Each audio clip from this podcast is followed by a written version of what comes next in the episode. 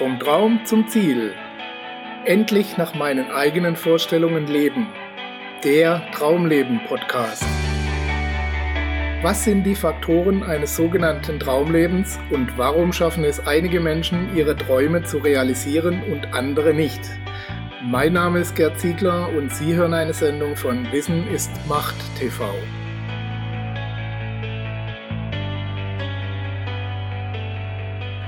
Gedanken um Nichts. Teil 1. Über das Nichts gibt es eigentlich nichts zu sagen. Man kann auch keine wissenschaftliche Abhandlung über nichts verfassen.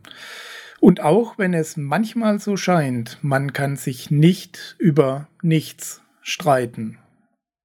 Herzlich willkommen, liebe Zuhörer, zu einer neuen Episode Ihres Traumleben Podcasts in der wir uns über nichts unterhalten wollen oder besser gesagt über das Nichts. Noch genauer ausgedrückt haben wir sogar zwei Podcasts damit gefüllt, mit dem Nichts. Die grundsätzlichen Inhalte dieser beiden Podcasts sind nicht auf meinem Wist gewachsen, sondern entstammen dem Hörbuch Jetzt von Eckhart Tolle. Zumindest hat dieses Hörbuch und seine Inhalte die Inspiration für diese beiden Beiträge geliefert. Ich muss zugeben, als ich mir das Hörbuch das erste Mal angehört habe, habe ich zwar die Worte vernommen, aber deren Sinn nicht wirklich erfasst, geschweige denn die Bedeutung in ihren ganzen Ausmaßen wirklich verstanden. Letzteres ist wahrscheinlich heute noch so. Die eigene Vorstellungskraft kommt da, also zumindest bei mir, an ihre Grenzen und der logische Verstand steht einem da ebenfalls oft im Weg. Aber wenn man sich darauf einlässt, den Gedankengängen unvoreingenommen zu folgen, dann beruhigt sich auch der Verstand wieder und fängt an, die neuen Denkformen anzunehmen und nachzuvollziehen. Aber der Reihe nach. Wenn wir über das Nichts reden, dann ist das normalerweise nichts Greifbares und auch nichts Begreifbares. Damit das Nichts greifbar und begreifbar würde, müssten wir es zu einem Etwas machen, was von vornherein zum Scheitern verurteilt wäre. Sobald das Nichts nämlich ein Etwas wäre, wäre es kein Nichts mehr. Sie sehen schon, man bekommt da sehr schnell einen Knoten in die eigenen Denkstränge. Deshalb möchte ich es bewusst ein bisschen einfacher betrachten, so wie es Eckhart Tolle auch getan hat. Wenn wir von den unendlichen Weiten des Weltalls sprechen, den riesigen Dimensionen des Universums, dann sprechen wir gewöhnlich von den Ausmaßen des Raums, gemessen an den letzten sicht- und messbaren Dingen, die darin enthalten sind. Der Abstand zwischen dem letzten erkennbaren Planeten oder Sonnensystem am einen Ende und dem am anderen Ende. Würde man diese Sonnensysteme, Galaxien, Planeten etc. aus dem Raum entfernen, wie groß wäre der Raum dann noch? Richtig, er wäre weder groß noch klein, er würde schlichtweg nicht mehr existieren oder besser gesagt nicht mehr wahrnehmbar sein. Tatsächlich ist der Raum ein großes Nichts, so wie alles mehrheitlich vom Nichts umgeben oder besser gesagt durchdrungen ist.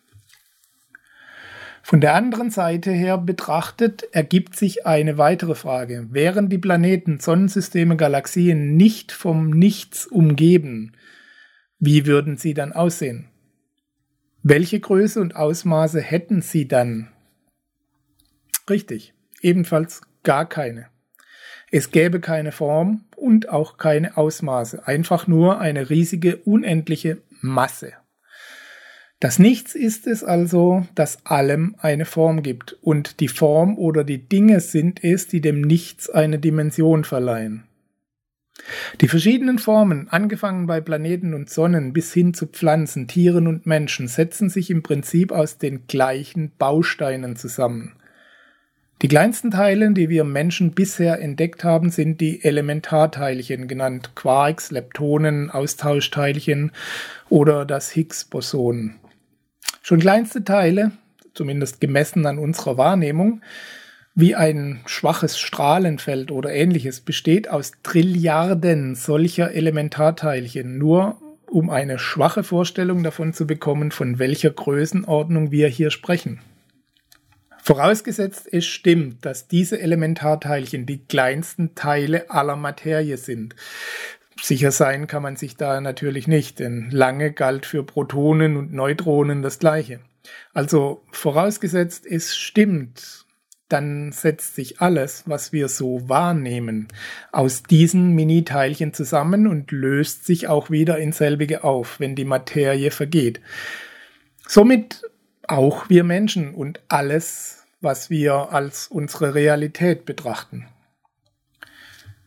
Je nachdem, wie sich diese Teilchen zusammenfinden und welche Verbindungen sie eingehen, entsteht ein Stein, Erde, Wasser, ein chemisches Element und aus diesen Teilen entsteht wiederum ein Berg, ein Tal, ein Fluss, ein Meer und somit der ganze Planet, welcher zusammen mit der Sonne und dem Zusammenspiel mit den anderen Planeten die Grundlage liefert, damit Lebewesen entstehen und sich entwickeln können.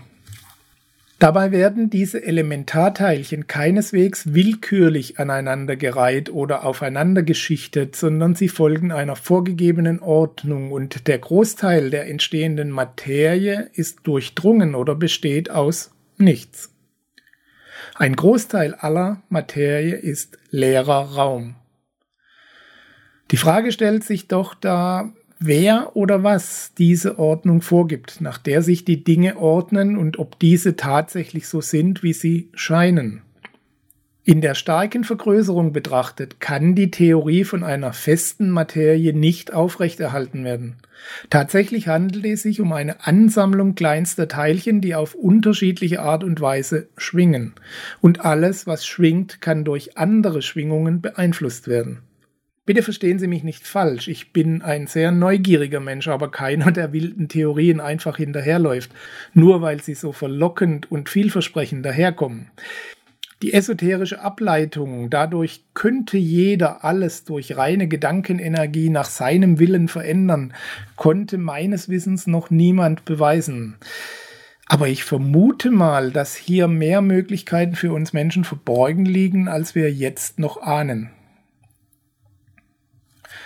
Wenn man die Vorgänge um uns herum in der gewohnten Geschwindigkeit betrachtet, wie wir sie eben Tag für Tag erleben, dann nehmen wir unsere sogenannte Realität anhand unserer Glaubenssätze und Überzeugungen wahr.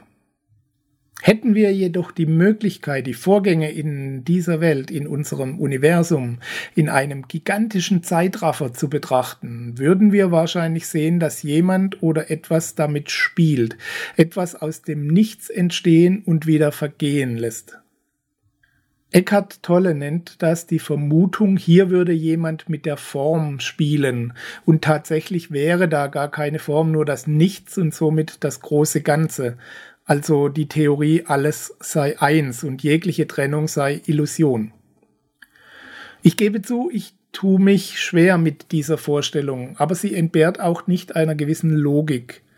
Zumindest ist es aber die Grundlage, dass die wahre Essenz jeder Sache und auch jedes Lebewesens nicht die Sache oder das Lebewesen selbst sind, sondern ein übergeordnetes Ich, eine übergeordnete Ordnung, die den Körper benutzt oder steuert, wie sie wollen. Tatsächlich gehören wir zum Nichts. Wir kommen aus dem Nichts, gehen wieder ins Nichts. Oder anders ausgedrückt, wir sind das Nichts, so wie alles nichts ist. Manche nennen dieses alles durchdringende, nicht greifbare Gott. Andere einfach das Licht oder das Universum, die Kraft, die Energie, was auch immer.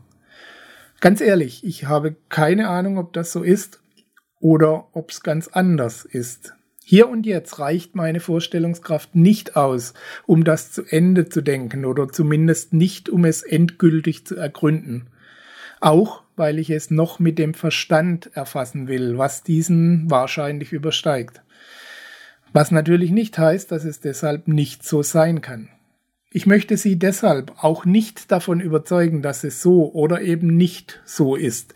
Ich möchte Sie einfach dazu einladen, mit mir diesem spannenden Gedanken ein Stück weit zu folgen und herauszufinden, was das denn für uns und die Gestaltung unseres Traumlebens bedeuten würde, wenn es so wäre.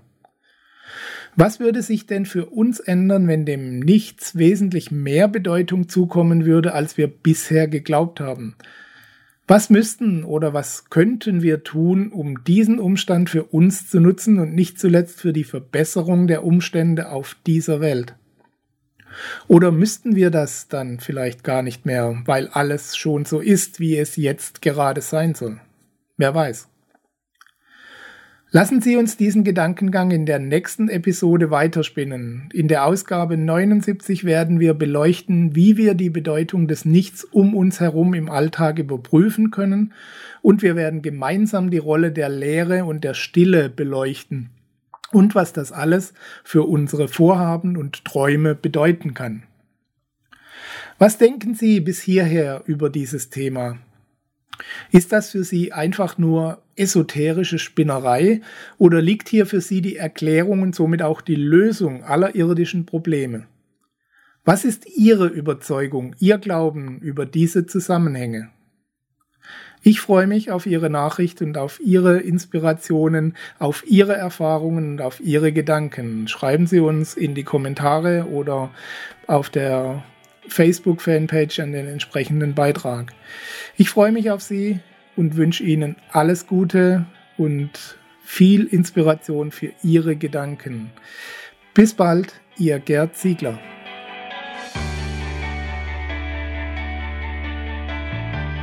Sie hörten die Sendung Vom Traum zum Ziel, endlich nach meinen eigenen Vorstellungen leben, den Traumleben Podcast.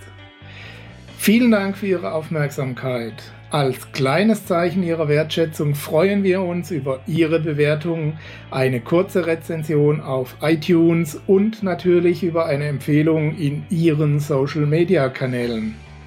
Durch Ihr Feedback können wir uns weiter verbessern und durch Ihre Empfehlungen können wir noch mehr Menschen erreichen.